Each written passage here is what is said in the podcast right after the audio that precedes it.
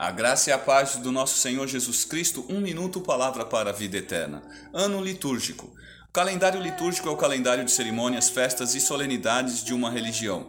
O ano litúrgico, também conhecido como ano da igreja ou ano cristão, diferencia-se do ano secular ou mundano em dois pontos. Primeiro, ele é um calendário lunar, também seguido por judeus e muçulmanos de 354 ou 355 dias, e por isso a Páscoa e o dia de Pentecostes, por exemplo, são celebrados em datas diferentes a cada ano. Segundo, as celebrações e festas são específicas da igreja. Diferentemente do ano civil, que começa em 1 de janeiro e termina em 31 de dezembro, o ano da igreja começa e termina quatro semanas antes do Natal, é baseado nas fases da lua e é formado por dois grandes ciclos, o Natal e a Páscoa.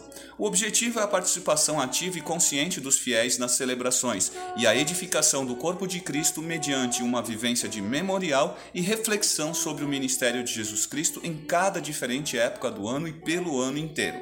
E sim, o calendário litúrgico é também prática evangélica, especialmente de denominações históricas como a Igreja Luterana, a Anglicana Episcopal e a Metodista do Brasil. Os batistas tradicionalmente também têm o seu próprio ano litúrgico diferente do ano secular. A prática na prática indica que Jesus Cristo é o centro em todas as estações. Gênesis 1, 14 e 15 Disse Deus: Haja luminares no firmamento do céu para separar o dia da noite. Sirvam eles de sinais para marcar estações, dias e anos, e sirvam de luminares no firmamento do céu para iluminar a terra. E assim foi. Amém.